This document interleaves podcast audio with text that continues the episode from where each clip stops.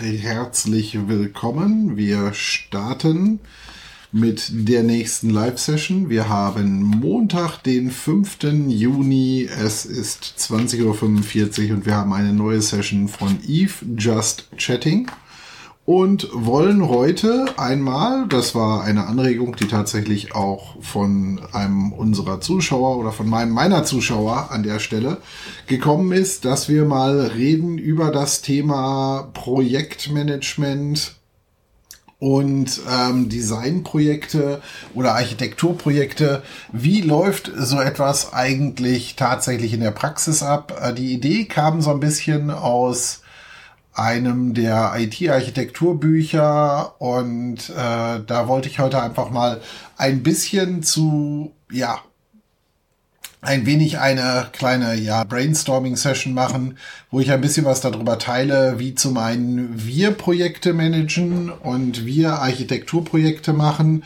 und wie diese Architekturprojekte halt auch bei unseren Kunden entsprechend umgesetzt werden. Das heißt, wir wollen heute mal ein bisschen schauen, was passiert eigentlich hinter den Kulissen, wenn sich jetzt so ein Architekturprojekt bei uns auftaut? Ähm, grundsätzlich ist es ja so, dass das Thema Architektur nicht immer im Vordergrund bei den Kunden steht. Also ganz viele Kunden kommen natürlich in allererster Linie damit her und sagen, wir würden gerne Applikation XYZ einführen oder wir würden gerne, ähm, nehmen wir das Beispiel im Service Provider Bereich, eine Lösung wie zum Beispiel den Cloud Director einführen und ähm, wollen dann gerne von uns wissen, wie mache ich das am besten. Ganz häufig ist natürlich auch den Kostengründen geschuldet, dass die Leute sagen, na ja, wir wollen eigentlich nicht vorrangig ein Architekturprojekt machen, wir wollen das einfach mal eben implementieren. Das ist eigentlich so die erste Herausforderung, mit der wir uns an dieser Stelle sehr häufig beschäftigen müssen, ist, wie kommen wir aus der Diskussion ähm, wir wollen nur mal eben kurz Produkt XYZ einführen hin zu einem Thema, wo es wirklich darum geht, wir führen nicht nur Produkt XYZ ein, sondern wir machen erst eine Architektur. Und was brauchen wir eigentlich in erster Instanz, um ein IT-Architekturprojekt starten zu können? Und das ist eigentlich ganz, ganz, naja, sowohl banal auf der einen Seite, aber auch gleichzeitig die größte Herausforderung für die meisten Kunden.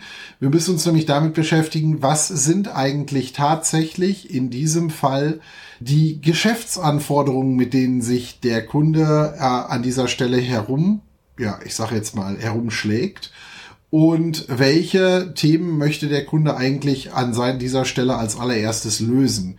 Und wenn wir uns das anschauen, dann stellen wir sehr häufig fest, dass da schon häufig die erste Herausforderung ist. Ganz viel wird bei Projekten darüber geredet, welche Produkte man einführen möchte, aber gar nicht unbedingt zwangsweise warum, wieso, weshalb. Das ist etwas, das zieht sich durch die gesamte IT, egal ob es komplette, komplexe Projekte oder Produkte sind, aber auch kleinere Herausforderungen.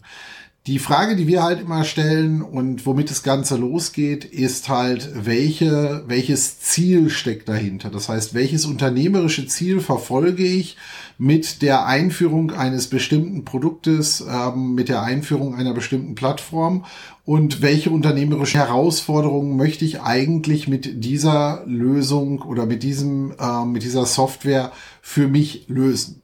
Und wenn wir uns das Thema genauer anschauen, dann stellen wir relativ schnell fest, okay, es gibt halt doch entsprechende Anforderungen. Und wenn man sich mal klassische Literatur zum Thema Enterprise-Architektur in der IT ansieht, dann stellt man relativ schnell fest, dass es einen gewissen, ich sage jetzt mal, Anforderungskatalog gibt. Und dieser Anforderungskatalog setzt sich halt entsprechend zusammen aus bestimmten Bausteinen. So gibt es zum einen die Anforderungen der, ähm, die Geschäftsanforderungen, also die sogenannten Business Requirements.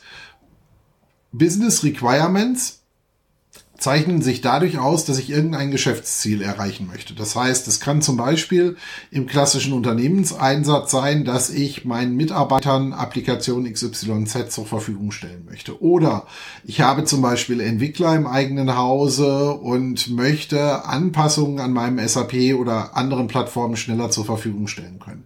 Das können zum Beispiel ähm, erste Anforderungen sein. Das andere ist natürlich, ich möchte vielleicht mehr Umsatz erzielen oder oder oder. Das ist eine Kategorie. Das heißt, wir brauchen Business Requirements. Warum möchte ich das eigentlich aus Geschäftssicht machen? Welche Anforderungen haben eigentlich äh, eventuell meine Nutzer oder wenn wir über einen Service Provider reden, meine Kunden?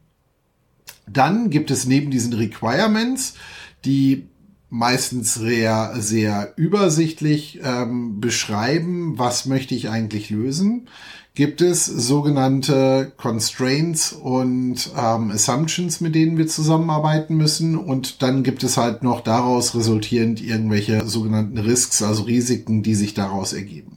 Das heißt, wenn wir hier mal gucken, wir haben also Business Requirements und Technical Requirements. Technical Requirements kommen typischerweise daher, dass meine Applikation zum Beispiel oder meine Zielplattform bestimmte Anforderungen hat. Das kann sich zum Beispiel herausstellen, dass wir bestimmte Service Level erreichen müssen, dass wir bestimmte Service Level Vorgaben haben. Und dann haben wir, wenn wir mal weiter gucken, sogenannte Constraints.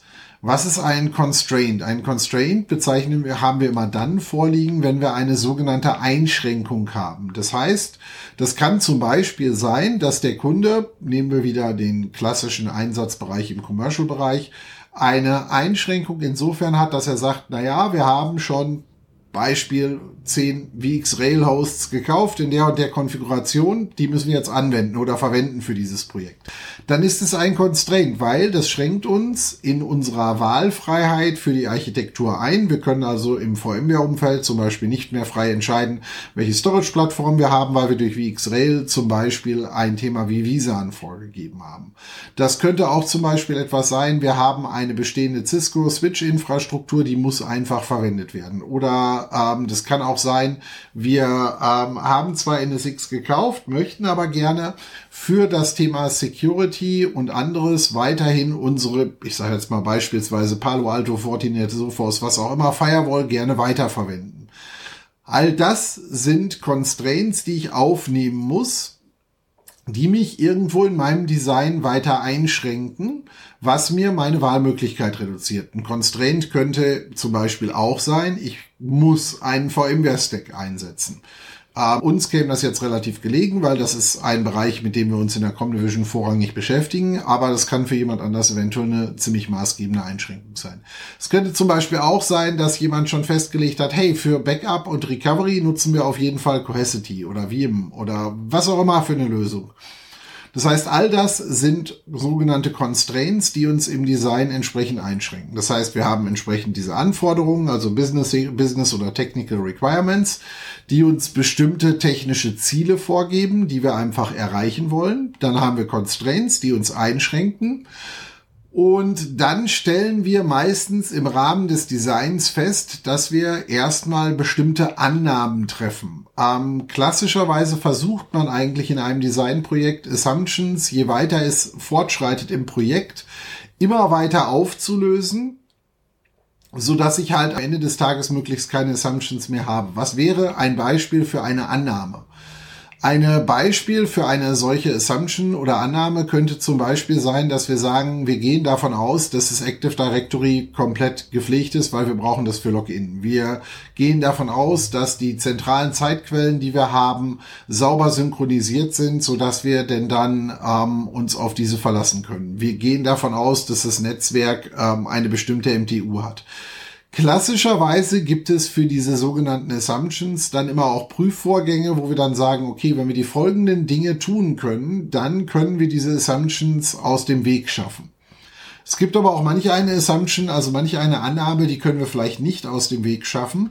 Dann geht mit dieser Assumption in klassischen Architekturprojekten ganz häufig einher, dass wir halt auch ein entsprechendes Risiko definieren müssen.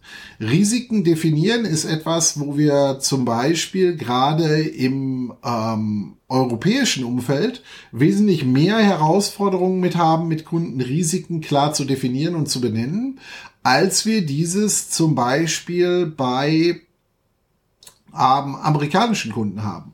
In, und Risiken aus werden hier immer ganz häufig als ähm, nicht so gut, als schwierige Probleme im Design oder ähnliches gesehen. Und da muss man sich eigentlich so ein bisschen von verabschieden, weil ein Risiko stellt nicht zwangsweise eine Einschränkung ähm, in meinem Design dar. Es ist halt manchmal einfach nur wichtig, dass es an dieser Stelle halt wirklich klar bezeichnet wurde und sich alle im Klaren darüber sind, dass wenn wir ein Risiko haben, dass dieses Risiko existent ist und was die Konsequenzen dieses Risikos sind. Das könnte zum Beispiel sein, ähm, wenn wir beispielsweise, so einen Fall hatten wir gerade, das Szenario haben, dass der Kunde gerne Blade Chassis einsetzen möchte. Das heißt, er möchte gerne für seine ähm, Workload-Domains und sein Management-Cluster Blade Chassis einsetzen, hat insgesamt nur zwei zur Verfügung und möchte aber im Grunde sein Management-Cluster in dem einen Blade Chassis unterbringen und möchte andere Komponenten dann im äh, nebenliegenden äh, Blade Chassis entsprechend unterbringen für den Workload-Cluster und gegebenenfalls halt nochmal ähm, denn dann im Management-Cluster auch welche unterbringen. Daraus ergibt sich ein sogenanntes Risiko, denn egal was ich tue, ein Blade-Chassis, genauso wie ein Rack und andere Komponenten, birgt halt ein gewisses Restrisiko, dass, wenn denn dann die Backplane von dem Blade-Chassis eventuell mal kaputt geht, mir entweder mehrere Nodes ausfallen oder ich hier an dieser Stelle zum Beispiel das Thema habe, dass ich äh, gegebenenfalls das komplette Blade Chassis aus dem Rack bauen muss, wenn was, wenn die Backplane kaputt ist und wieder einbauen muss. Ähm, das Risiko ist relativ gering, da bin ich dabei. Das kann man auch so in die Dokumentation aufnehmen, aber es ist ein real existierendes Risiko, mit dem ich mich beschäftigen muss. Und das muss halt einfach dokumentiert werden und dann ist gut. Und genau solche Risiken tauchen in so einem Projekt gerne auch in, Häuf in Häufungen auf. Das heißt, wir haben durchaus Designprojekte oder Architekturprojekte, wo sich im Laufe der Zeit, im Laufe des Projekts auch durchaus 50, 100, 150 Risiken auftun, die halt hier entsprechend dokumentiert werden müssen, die dann da sind. Und das ist ja auch erstmal nichts Schlimmes, das muss sich nur jeder bewusst darüber sein. Ich habe ähm, heute Morgen noch einen Call mit einem Kunden gehabt, die ähm, gerade mit einem bestimmten Ausfallszenario zu tun haben. Und naja, am Ende des Tages kam genau das raus. Ja, es sind genau zwei von den Risiken eingetreten, die halt dokumentiert waren. Das ist dann doof und das ist auch natürlich keine ähm, äh, Thematik, die man sich jetzt wünscht. Aber wichtig dabei ist, dass jeder versteht, dass ein Risiko ähm, an dieser Stelle halt auch wirklich dafür da ist, dass es äh, gelebt wird, dokumentiert wird und damit weitergearbeitet werden kann. Wenn wir uns jetzt an dieser Stelle neben den Risiken einfach mal damit beschäftigen, dass wir halt sagen, okay, Risiken sind da, mit Risiken müssen wir klarkommen, dann sind es alles Bausteine, die sich durchs Projekt durchziehen wenn wir jetzt nochmal zurückkehren zu unseren Requirements und äh, Constraints, ähm, dann gibt es noch einen weiteren Faktor. Ähm, Im Rahmen der Klassifizierung dieser ganzen Faktoren machen wir meistens eine Sache. Wir machen an dieser Stelle eine Sache und zwar gehen wir hier zu und klassifizieren diese, äh, diese Requirements und teilweise auch Constraints in bestimmte Kategorien. Da gibt es zum Beispiel die Kategorie Availability, also alles, was mit der Verfügbarkeit der Dienste zu tun hat. Da fallen zum Beispiel SLA-Anforderungen rein. Zum Beispiel hat vielleicht jemand dokumentiert, hey, in meinem Projekt darf es nie mehr als eine Stunde Ausfall im Monat geben. Dann ist das ein Requirement. Das ähm, müssen wir entsprechend beachten und fällt in diese Availability-Bereich rein. Ähm, genauso gibt es neben Availability halt auch äh, Faktoren rund um Security, Compliance etc. Das heißt, es gibt hier so einen Kategorienkatalog, ähm, worein wir diese verschiedenen Requirements dann entsprechend klassifizieren. Warum ist das eigentlich wichtig? Naja, wenn ich diese Requirements und diese Dinge gut klassifiziere, bietet mir das auch teilweise als Reviewer einen riesen Vorteil. Ich kann nämlich gucken, habe ich eigentlich jeden dieser Bereiche abgedeckt. Wenn ich jetzt feststelle, dass zum Beispiel im Bereich Availability kaum Requirements existieren, dann würde ich sagen, hier ist irgendwas falsch gelaufen, da müssen wir nochmal nacharbeiten. Wenn ich zum Beispiel feststelle, im Bereich Security fehlt was. Das heißt, ich kann über verschiedene Hilfsmittel im Grunde versuchen, diese gesamten Anforderungen in einer Matrix darzustellen und zu gucken, decken wir alle Bereiche ab. Das heißt, bevor wir eigentlich wirklich mit unserem Design beginnen, haben wir also schon einen relativ großen Katalog an, an Requirements, Constraints, Assumptions und eventuell auch schon Risks, die wir identifiziert haben, bevor wir auch nur die erste Sache gemacht haben. Und die wiederum können wir jetzt gegen bestimmte Prüfqualität, äh, gegen bestimmte Qualitäten prüfen. Wenn wir das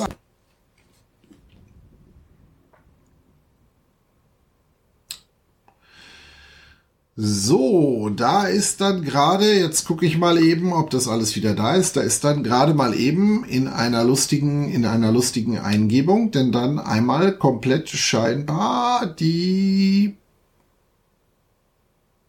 Streaming-Plattform abgeraucht. Naja gut, ähm, jetzt sind wir wieder da und ich hoffe, wir bleiben jetzt auch da. Wenn ich es richtig sehe, sind auch einige Leute rausgeflogen. Naja gut, wir hoffen mal, dass alle wiederkommen. Also, ich gehe noch mal eben zwei, drei Schritte wieder zurück. Das heißt, wenn wir diese Matrix aus ähm, technischen und Business Requirements, Assumptions, Risk, Constraints etc. zusammen haben, dann können wir daraus den ersten Schritt in unserem Designprojekt äh, vornehmen. Der erste Schritt in unserem Designprojekt ist dann, dass wir jetzt zugehen können und ein sogenanntes Conceptual Design aufbauen können. Was ist ein Conceptual Design an dieser Stelle?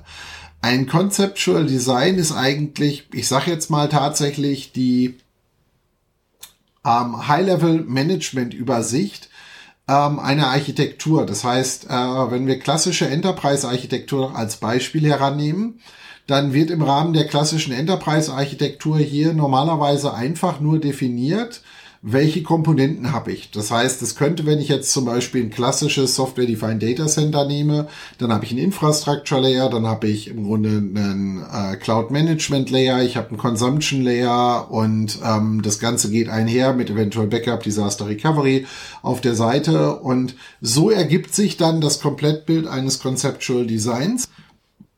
Wenn wir uns das mal anschauen, dann stellen wir im Rahmen dieses Designs oder dieser Architektur dann fest, dass wir damit diese gesamte Plattform entsprechend beschreiben können. Das heißt, wir können hier beschreiben, was waren die Anforderungen des Kunden und können diese in diesem Conceptual Design halt hoffentlich wiederfinden. Das heißt, im Idealfall ist das Conceptual Design eigentlich das erste Mal, wo wir, nachdem wir erst alle Daten im Assessment zusammengesammelt haben, wir dem Kunden das erste Mal einen Überblick geben, wie wir die Zukunftsplattform für ihn sehen. Aber nicht nur, wie wir die Zukunftsplattform für ihn sehen, sondern auch an dieser Stelle, dass wir dem Kunden widerspiegeln, wie wir seine Requirements verstanden haben, wie wir seine Constraints verstanden haben. Das heißt, wir übergeben hier auch einen ersten Teil der Dokumentation. Und das ist ein guter erster größerer Milestone, den wir mal in allen Projekten vorsehen, womit man eigentlich sich mit dem Kunden hinsetzt und sagt, so, das heißt, ähm, hier ist erstmal deine, deine zukünftige Zielarchitektur. So stellen wir uns vor, sollte das Ganze für dich laufen. Gleichzeitig spiegeln wir nochmal wieder zurück. Das sind im Grunde deine Anforderungen gewesen, die du an uns gestellt hast. Das sind Einschränkungen, die wir daraus erkannt haben. Wir haben aber auch im Erstellen des Conceptual Designs festgestellt, uns fehlen noch ein paar an Informationen. Dafür haben wir folgende Annahmen für dich getroffen. Und wir haben jetzt schon die folgenden Risiken für dich identifiziert. Das heißt, das, was wir machen, wir präsentieren dieses Conceptual Design mit allem drumherum, geben das dem Kunden und bitten den Kunden an dieser Stelle halt einfach, kannst du uns bitte Feedback dazu geben, passt das so für dich? Entspricht das deiner Anforderung? Erfüllen wir damit deine Wünsche, deine Pläne, deine Ziele? Wenn der Kunde dann sagt, ja, das ist wunderbar, dann können wir darauf basierend im nächsten Schritt zugehen und sagen, gut, dann gehen wir in das sogenannte logische Design rein. Ähm, zu diesem Thema Conceptual Design sei auch noch eins dahergestellt. Klassischerweise befindet sich das Conceptual Design komplett auf einer herstellerunabhängigen Plattform. Das heißt theoretisch, das, was ich mir hier ausdenke, passt am Ende des Tages sowohl für, ups, was zu trinken holen. Ähm, das passt sowohl für, ich sage jetzt mal ein VMware-Stack, aber auch für viele andere Stacks. Und damit hat der Kunde halt die Möglichkeit, sich darüber Gedanken zu machen. Warum lässt man hier auch die Hersteller und die Produkte an dieser Stelle außen vor? Naja, sie sind eigentlich an dieser Stelle noch gar nicht wichtig. Das ist so ein bisschen, ich nehme benutze ja gerne Analogien aus dem Hausbau. Ähm, wenn ihr jetzt euch vorstellt, ihr wollt ein Familienhaus planen und ihr trefft euch das erste Mal mit dem Architekten. Ihr erklärt dem Architekten, in dem Fall vom Einfamilienhaus, hey, wir wollen darin wohnen, zwei Erwachsene, wir haben zwei Kinder, wir hätten gerne einen Garten, ähm, ein schönes großes Wohnzimmer, eine offene Küche, wir stellen uns große Fenster, kleine Fenster, dies oder jenes vor. Daraus baut der Architekt auch im Einfamilienhaus sich im Grunde ein ähnliches Gebilde. Der macht sich Gedanken dazu, wie könnte das Ganze aussehen. Das, was dann klassischerweise als nächstes passiert, ist, dass sich dieser Architekt hinsetzt und ein erstes Mal so grob aufmalt, wie er sich das Haus vorstellen könnte. Auch vielleicht grob, wie könnten Räume vielleicht sein. Das ist noch sehr, sehr grob. Wenig Details, ähm, damit sich die meisten Leute finden, wiederfinden, malt man hier und da vielleicht mal ein paar Möbel rein, macht raus ein bisschen Grünanlagen drumherum, damit das Ganze nicht einfach nur so trocken und nackt daherkommt. Und mit diesen Informationen gehe ich dann im Grunde in die nächste Phase rein. Das heißt, man sieht, das, was wir hier in der IT machen, ist gar nicht so weit weg von dem, was im klassischen Hausbau oder in anderen Bereichen gemacht wird. Wenn man sich erste Architektur- oder Designstudien rund um zum Beispiel ähm, Autos anschaut, ist auch da das Konzept nicht grundsätzlich anders. Das Konzept ist eigentlich immer wieder gleich. Ich habe bestimmte Anforderungen, ich habe bestimmte Constraints, ich habe bestimmte Annahmen und so weiter und damit funktioniert das Ganze. Wenn ich mir jetzt mit meinem Kunden oder meinem Anbieter oder was auch immer einig darüber bin, dass dieses Conceptual Design unsere Anforderungen erfüllt, die wir uns eigentlich so vorstellen, dann kann ich in die nächste Phase gehen. Die nächste Phase bei uns heißt dann logisches Design. Wenn ich auch zum Beispiel über Architekten rede, dann wird er mir an diesem Conceptual Design noch nicht unbedingt erstellen, äh, sagen können, welche Klinker wir verwenden, ob welche Fenstertypen und so weiter. Das gibt es alles noch nicht. In der Phase logisches Design gehen wir eine Ebene tiefer. Das heißt, wir beschreiben jetzt wesentlich detaillierter, wie wir uns das Zusammenspiel der verschiedenen Komponenten vorstellen, wie wir uns an dieser Stelle vorstellen, wie Produkte miteinander kommunizieren, wie wir uns an dieser Stelle vorstellen, vielleicht auch schon, welche Produkte wir hier verwenden. Das Spannende an dieser Stelle ist eigentlich immer, wenn wir darüber reden, dass die meisten Leute halt an dieser Stelle sich sehr schwer oder im Grunde sich schwer damit tun, wenn wir nicht auf Produktebene runtergehen. Geht man in die klassische Literatur zum Thema Enterprise-Architektur in der IT zurück, dann sagt man auch dort, selbst ein logisches Design ist immer noch ohne ähm, Herstellerbezug. Das finde ich ist in der Praxis meistens schon schwierig je nachdem, welche Produkttiefe, wie groß die Implementation ist, muss man hier halt sehr häufig schon tatsächlich über entsprechende Komponenten reden und trifft hier auch schon Entscheidungen im Design, die halt schon eher näher daran sind, was ich halt wirklich hier für Produkte einsetzen möchte. Das heißt, ich kann hier an dieser Stelle nicht mehr einfach sagen, hey, pff, das ist jetzt irgendeine Cloud-Management-Plattform, weil ich treffe halt hier schon meistens Entscheidungen, die halt relativ klar etwas spezifizieren. Das heißt, bei uns in der Praxis stellt sich meistens heraus, logisches Design hat halt schon sehr viel Produktbezug. Meistens ist es schon sehr detailliert. Hängt auch immer damit zusammen, wo separiere ich mir welche Level und welche Strukturen, denn das, was wir zum Beispiel sehr häufig machen, ist, dass unsere Designs und unsere Architektur an dieser Stelle sehr häufig endet, wo wir halt ähm, das logische Design machen und dann gehen wir im Grunde und kombinieren physikalisches Design oder physisches Design und ähm, Implementation in ein Dokument. Das heißt, wir gehen hier zu und ähm, verbinden hier die beiden äh, Schritte miteinander, so dass wir halt sagen, wir haben Conceptual Design gemacht. Das war auch häufig eher eine Management-Abstimmung und eine grobe Abstimmung, dass wir die Aufgabe richtig verstanden haben. Dann logisches Design, wo wir halt wirklich in die Produktplanung schon reingehen. Aber im logischen Design mache ich mir jetzt nicht unbedingt Gedanken darüber, wer kriegt welche IP-Adresse, ähm, welche License Keys verwenden wir. Wir gucken uns schon mal an, welche Editionen brauchen wir aber das geht halt noch nicht auf die tatsächliche Physik runter. Wohingegen die letzte Phase, das äh, tatsächliche physikalische Design, dann halt wirklich ähm, bis auf die Hardware-Ebene runtergehen würde. Ähm, nur mal so als Herangehensweise für diejenigen, die vielleicht für sich irgendwann mal vorhaben, im VMware-Umfeld sowas zu machen wie den VCDX. Das ist der VMware Certified Design Expert. Da gibt's, glaube ich, Stand heute immer noch nur knapp um die 300 oder so von. Ähm, da muss ich eben genau alle diese Dinge durchleuchten als eine Person im Alleinkampf. Im Grunde, ich stelle mir stell mich selber einer Kundenherausforderung, mache daraus meine VCDX-Architektur äh, und das geht dann wirklich durch alle Ebenen, also wirklich Conceptual, Logical, Physical bis hin zu im Implementation Guide. Die trennen das da halt. Wie gesagt, wir in der Praxis verbinden meistens ähm, das ähm, physische oder physikalische Design mit der äh, Implementation. Das hat auch damit zu tun, dass die meisten Kunden sagen, na ja, wir werden später sowieso eher den Implementation Guide pflegen und vielleicht das logische Design pflegen, aber das physische, physikalische pflegen wir nicht, weil wir haben unsere eigene Art der Netzwerkdokumentation, wir haben unsere eigene Art der Systemdokumentation und da passt das dann nicht unbedingt immer so rein, wie man sich das vorstellen möchte oder wie man sich das vorstellen kann.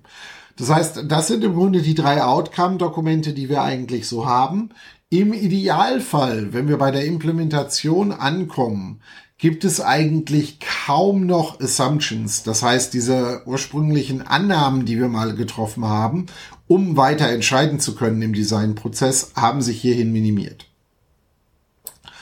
Ganz wichtig, ähm,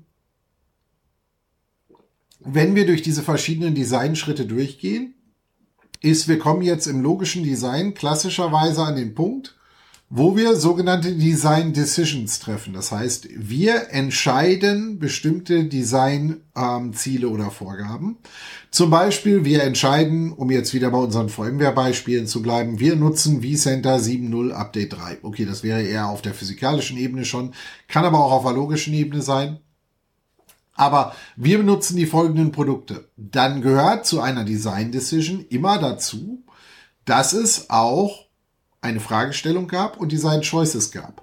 Gleichzeitig muss diese Design Decision eigentlich, wenn es ein ordentliches Design ist, immer zurückreferenzieren auf entweder ein Requirement, eine Assumption oder ein Constraint, weil ich brauche nichts entscheiden, was nicht durch irgendwas begründet ist.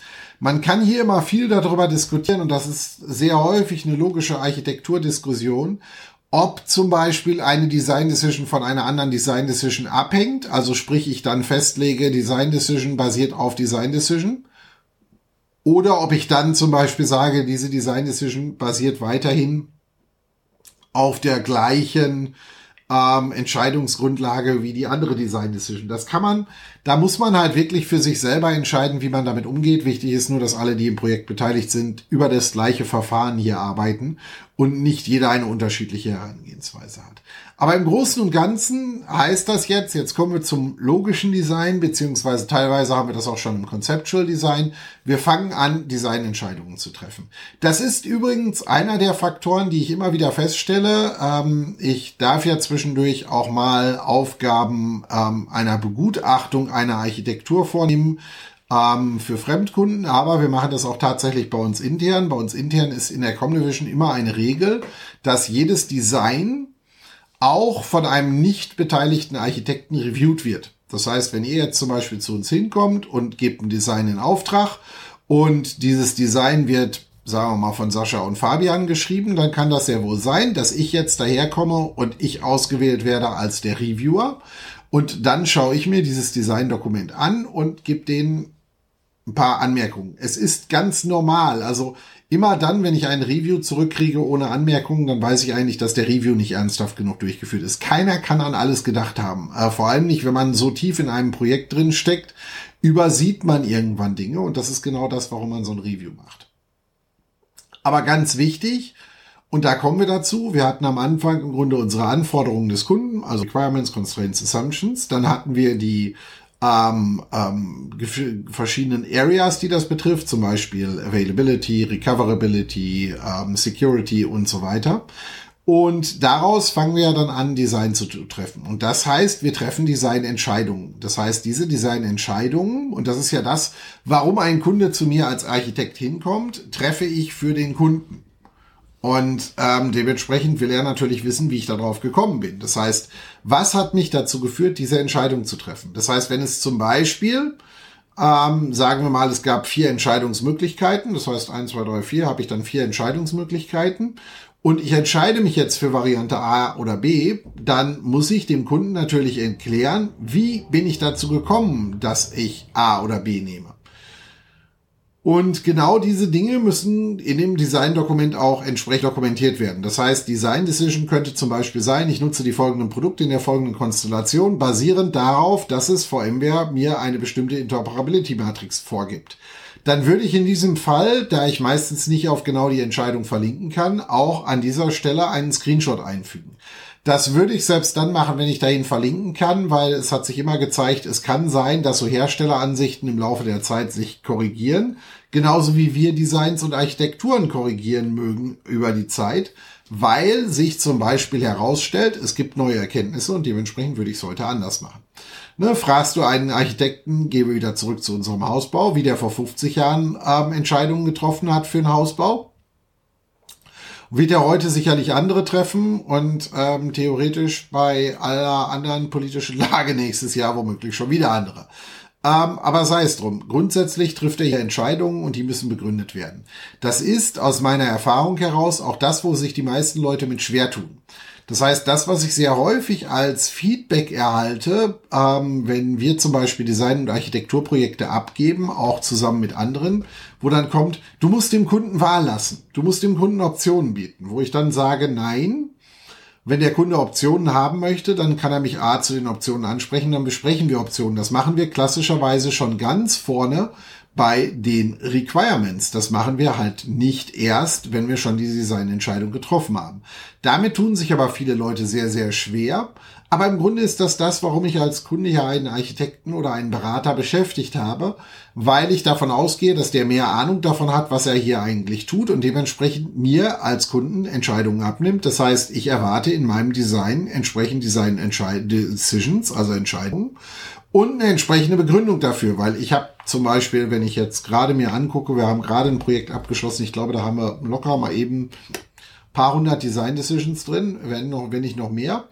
Und ähm, da will der Kunde natürlich wissen, wie sind wir da hingekommen.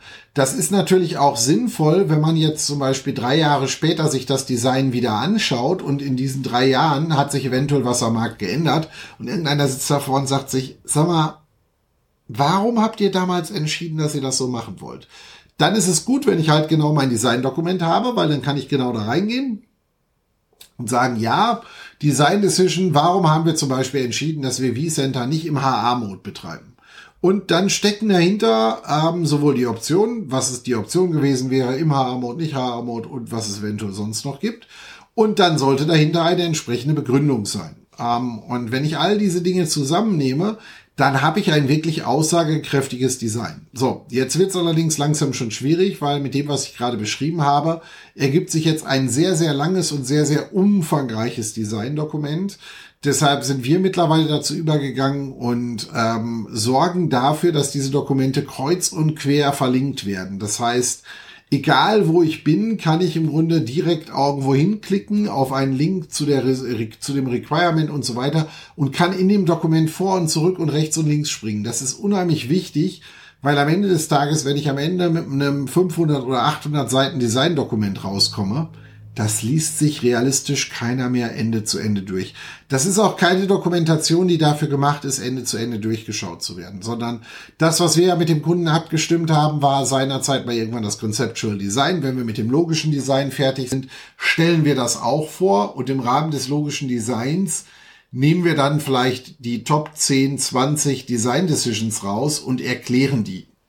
So, damit wird dann das logische Design abgenommen und damit geht's dann meistens in unseren Projekten tatsächlich in die Implementationsphase, weil halt, wie gesagt, wir das äh, Physical Design zusammen mit dem Implementation Guide meistens bauen, weil die beiden sind relativ nah beieinander und äh, die Lösungen, die wir bauen, sind häufig nicht unbedingt Reißbrett. Ähm, sicher. Das heißt, wir können nicht hundertprozentig sagen, dass das, was wir uns am Reißbrett ausdenken, in der Praxis immer genauso funktioniert. Und deshalb gehen wir hier halt wirklich zu und sagen, wir schalten die Dinge entsprechend getrennt auf und machen hier eine entsprechend getrennte Inbetriebnahme.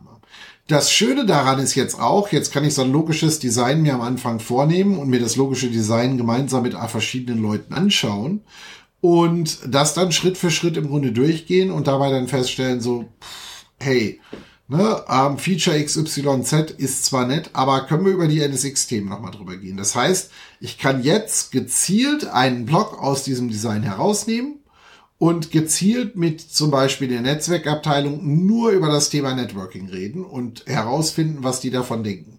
Dadurch, dass ich diese Dinge mit einem ge ge gut gestalteten Content Management oder Document Management System raustrennen kann, ist jetzt auch sichergestellt, dass ich dann nur noch die Design and Decisions etc. rund um dieses Thema da drumherum habe und kann dann damit jetzt wirklich die Möglichkeit schaffen und sagen, so, und das können wir uns jetzt genau angucken. Wir gucken uns jetzt nur den Bereich NSX an.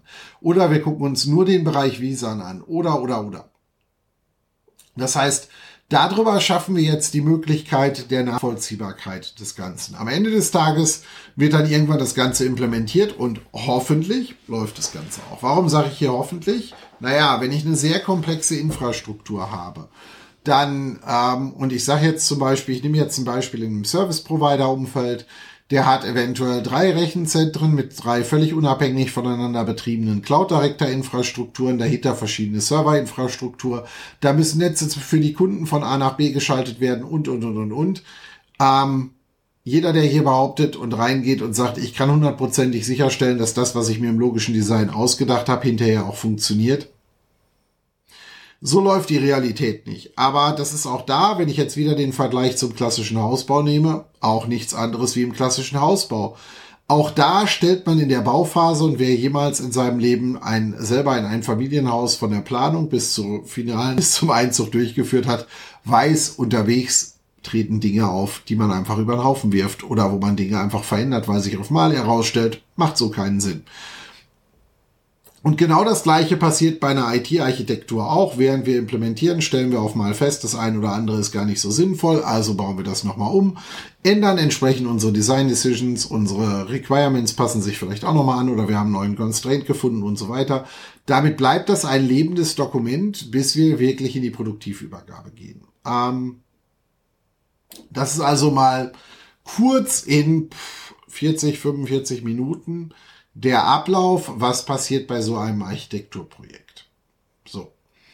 Das heißt, das haben wir behandelt. Wenn, wie gesagt, zwischendurch Fragen sind, haut die ruhig in die verschiedenen Chats rein. Ähm, das Ganze heißt Just Chatting und nicht ähm, Eve Talking.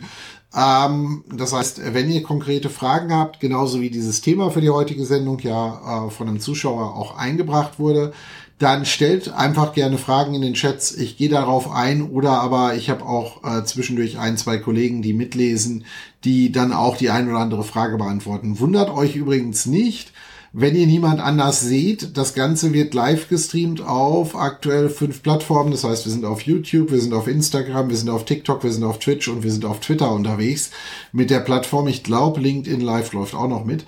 Ähm, ihr seht immer nur die Follower in eurem ähm, Kanal und ähm, wenn dementsprechend eine Frage reinkommt, wiederhole ich die und poste die dann entsprechend oder kommentiere die in alle Kanäle rein, damit ihr alle was davon habt. Ja, ähm, somit ähm, das zum grundsätzlichen Thema, wie kommt eigentlich so ein Architekturprojekt Ende zu Ende bei uns in der IT zustande?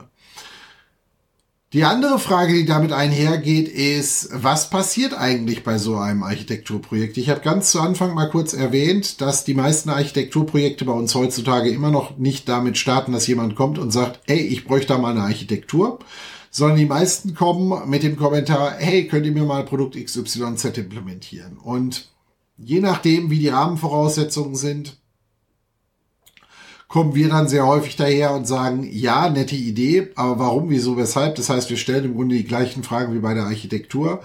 Wenn diese nicht klar beantwortet werden können oder niemand im Grunde dann daherkommt und sagt, hey, hier hast du dein Architekturdesign-Dokument, ähm, leb, ähm, ne, guck dir das mal an und hilf mir jetzt beim Implementieren, ist das der Moment, wo wir den Leuten sagen, Leute, passt mal auf, wir machen jetzt erst eine Architektur und darauf basierend machen wir dann die Implementation. Äh, Architekturen müssen auch nicht immer gleich Monsterprojekte sein. Also eine IT-Architektur heutzutage in modernen Projekten muss jetzt nicht mehr äh, 200 Mann-Tage beinhalten, sondern die kann auch schneller gehen, vor allem wenn es halt nicht die Implementation ist, nochmal was anderes, aber die Basisarchitektur ist durchaus in kleineren Zeitfenstern machbar. Also das geht von bis, deshalb will ich das auch nicht beziffern, aber ne, es kann ein Architekturprojekt theoretisch irgendwo im Bereich fünf bis zehn Manntage liegen. Es kann aber auch ein Architekturprojekt 300 Manntage verschlingen.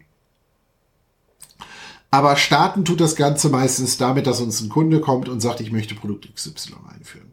Dann führen wir Gespräche, daraus ergibt sich dann, naja, eigentlich bräuchten wir doch mal eine Architektur. Ähm, vielleicht bräuchten wir auch eine Architektur für das, was wir bisher gemacht haben. Vielleicht nutzen wir die Gunst der Stunde und fangen damit an, gedanklich auch unsere Infrastruktur zu bearbeiten. So, der nächste Schritt, der jetzt stattfindet, ist dann klassischerweise, nachdem wir uns darauf geeinigt haben, wir wollen eine Architektur machen, ist, dass wir im Grunde schon mal so ein Teilassessment machen. Das heißt, wir versuchen zu verstehen, wie viele Rechenzentren, wie groß sind die Cluster und so weiter. Und basierend darauf schreiben wir dann ein sogenanntes Statement of Work. Statement of Work ist im Grunde eine, wie eine Leistungsbeschreibung. Da steht dann halt alles Mögliche drin. Da steht dann drin, designe eine NSX-Architektur für vCenter und Cloud Director, für äh, zwei Workload vCenter mit jeweils zwei Clustern, A16 Hosts und die folgenden Netzwerkrahmenbedingungen müssen erfüllt sein und so weiter.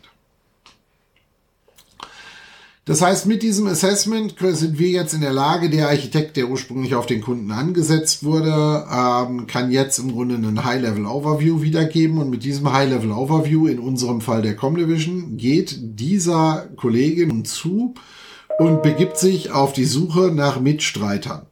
Ähm, weil es hat sich herausgestellt, alleine Architekturprojekte machen wird meistens nichts. Das heißt, das Minimum, was der Kollege jetzt versucht zu finden, ist A, ein Reviewer, ähm, der halt nichts mit dem Projekt nach Möglichkeit zu tun hat, lässt sich nicht immer so umsetzen, weil teilweise brauchen wir auch das Fasswissen und so dazu. Aber grundsätzlich versuchen wir erstmal einen Reviewer zu finden, der außerhalb des Projektteams sitzt. So, dann haben wir einen Reviewer. Das andere, was wir brauchen,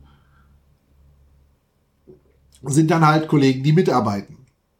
Das heißt, hier schreibt er dann zum Beispiel an die internen Kanäle, ähm, und darüber wird dann kommuniziert, hey, ich habe ein Architekturprojekt, ähm, die folgenden Aufgaben stehen dabei an. Wer könnte, wollte, würde mich dabei unterstützen. Das klappt manchmal, dass das Projekt attraktiv genug ist, dass man darüber direkt Kollegen findet. Das kann auch manchmal bedeuten, dass ich mich hier im Architekturbereich nochmal neu auf den Weg machen muss und dann aktiv meine Kollegen ansprechen muss und dann sagen muss, hey, pass mal auf, ich habe da das Projekt, hast du nicht Bock daran mitzumachen?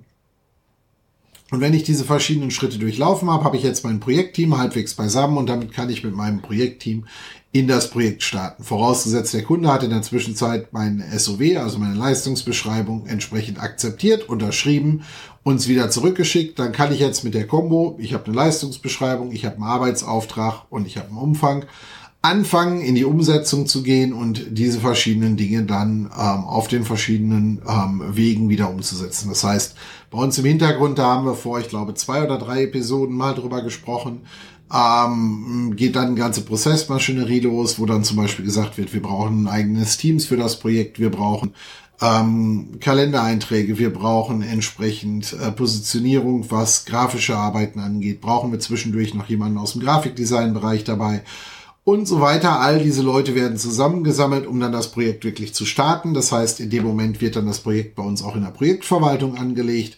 Wenn es nicht schon da ist, teilweise legen wir auch schon Projekte weit vorher an, wenn nämlich zum Beispiel das Statement of Work, also die Leistungsbeschreibung, etwas aufwendiger ist. Etwas aufwendiger heißt in den meisten Fällen ähm, oberhalb von fünf Manntagen Aufwand. Dann fangen wir halt entsprechend an, diese Sachen schon vorher anzulegen, Zeiterfassung und so weiter. Wenn alle diese Faktoren zusammen sind, dann geht's tatsächlich in den Kickoff mit dem Kunden und dann geht das Designprojekt los und dann passiert im Grunde genau das, was ich vorher beschrieben habe. Wir bauen erst gemeinsam Conceptual Design, dann eine Logical, das wird dazwischen immer wieder vom Kunden abgenommen und dann, je nachdem, wie es bei dem Kunden aussieht, machen wir die Implementation oder jemand anders macht die Implementation.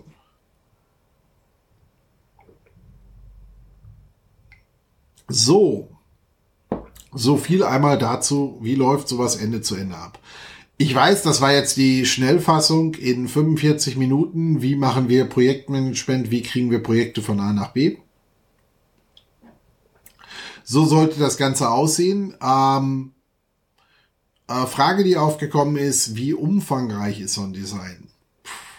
Das hat natürlich zum einen auch mit dem Budget zu tun. Das heißt, wenn wir ein Design haben oder eine Architektur haben, die ich sage jetzt mal im kleinen Bereich ist, ähm, wo wir ein Projekt haben, was vielleicht 20, 50.000 Euro ausmacht, dann äh, werden wir hier sicherlich nicht eine 2000 Seiten Architektur schreiben, sondern da kann das auch mal sein, dass das nur 10, 20, vielleicht 30 Seiten sind. Ähm, wenn ich einen fullblauen SDDC mit Cloud Management Plattform und Monitoring und, und, und, und haben will und wir reden hier über ein Projekt im sechsstelligen, eventuell sogar Anfang siebenstelligen Bereiches, dann sieht das Thema natürlich etwas anders aus. Eine Projektdokumentation, eine Architekturdokumente sind dann schon etwas umfangreicher. Hier reden wir dann auch schnell halt tatsächlich gerne mal über ein paar hundert ähm, Seiten. Das ist dann eher schon der Buchcharakter. Und damit können unsere Kunden dann entsprechend arbeiten. Das heißt, je nachdem Projektumfang, also sprich Produktumfang, wie viele Produkte sind involviert, was ist das Budget, ähm, kriege ich dann hier die entsprechenden ähm, Arbeitsumfänge. Ich hoffe, damit ist ein bisschen beantwortet zu haben, ist aber, wie gesagt, schwierig pauschal zu beantworten. Ähm, die andere Frage war jetzt gerade dieses Thema Designqualitäten oder Designkategorien. Ähm, tja, das ist eine gute Frage. Ähm, ich muss jetzt tatsächlich mal eben selber kurz gucken, damit ich die jetzt richtig in der richtigen Reihenfolge und Struktur ein bisschen wiedergeben kann. Ähm, weil das ist nämlich äh, an der Stelle nicht immer so einfach. So, Physical Design, Conceptual, Logical, um, Adding Value. So. Availability haben wir schon drüber gesprochen. Da geht es darum, was machen wir rund um die Verfügbarkeit der Dienste. Da rein fallen Basisdefinitionen wie SLAs und so weiter. Übrigens lustige Geschichte am Rande, wo wir gerade bei SLAs sind. Ähm, SLAs, ganz häufig trifft man auf Kunden, die einem sagen, wir haben keine SLAs, wir brauchen auch keine SLAs. Und äh, da fragen mich viele, wie gehst du mit der Situation um, was macht man dann am besten? Und ähm, meine klassische Herangehensweise in dem Moment ist ganz häufig, dass ich den Kunden sage, okay, ist also völlig in Ordnung, wenn der Dienst für ein halbes Jahr nicht funktioniert. Dann guckt mal, gucken einen die Leute meistens an, als wenn man gerade versucht hat, den Wagen vom Chef zu klauen ähm, und sagen, nee, also das geht natürlich nicht. Also sechs Monate kann der Dienst nicht ausfallen. Also so maximal 48 Stunden oder so. So kann man zurückgehen und sagen, aha, das klingt jetzt erstmal schon mal eher wie eine Anforderung. Und daraus kann man diese Diskussion rund um äh, das Thema Availability ähm, ja beiführen. Weil das ist halt schon wichtig für mich im Design, weil eine Availability von äh, 5 Nines, also 99,999% ist was anderes als 98% Ähm, ich kann aber auch garantieren, 99,999% kostet ein Vielfaches von 80% Ähm, damit muss man einfach umgehen. Dann haben wir das Thema Manageability. Da geht's darum, wie kann die Infrastruktur gewartet, betrieben etc. werden. Also sprich, was habe ich zum Beispiel fürs Monitoring, was habe ich für die Bereitstellung, wie läuft der alltägliche Betrieb, welche Komponenten sind in so involviert und so weiter. Dann haben wir den Bereich Performance. Äh, nicht zu unterschätzen. Es macht gar keinen Sinn, dass wir eine IT-Architektur bauen und keiner sagt uns, was wir eigentlich unsere, was sind eigentlich unsere Rahmenkriterien.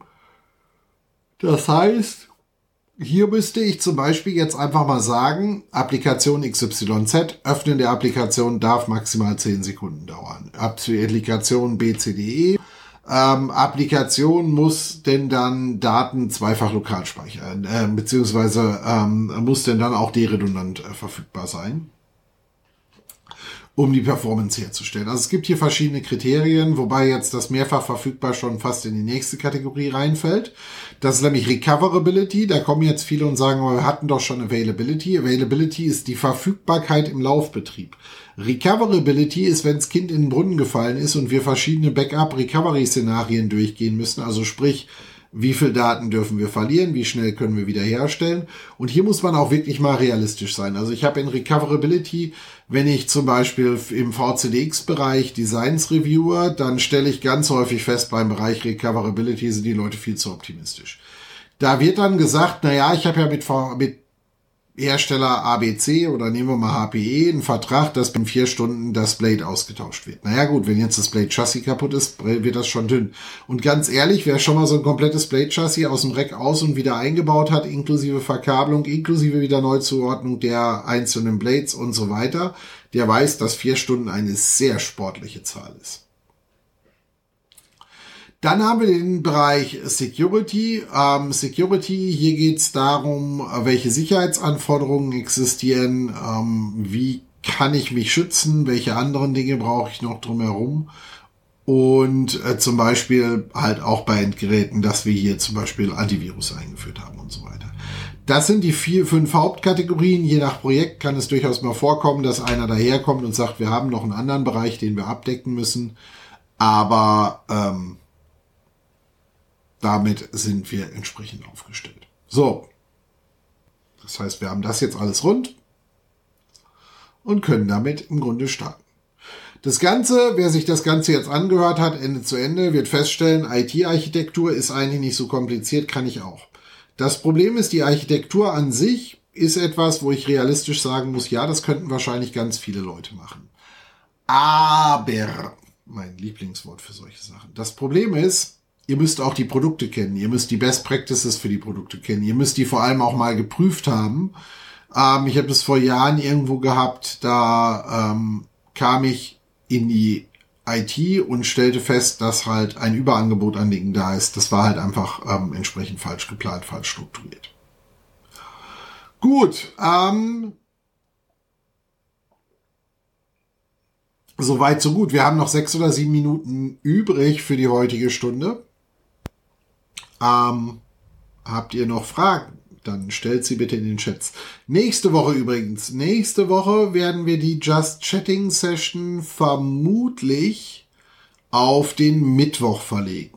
Das heißt, nächste Woche nicht am Montag, den 12.06., weil da habe ich ein Roadshow-Event, sondern am Mittwoch, den 14.06. Das heißt, wer nächste Woche dabei sein will, schon mal im Kalender markieren. Nicht Montag, sondern Mittwoch weil Montag ähm, bin ich auch auf einer Roadshow und da machen wir die Tanso Roadshow am Montag in München inklusive äh, also Besichtigung der Allianz Arena etc. und dementsprechend da schaffe ich es nicht noch parallel einen Call zu machen.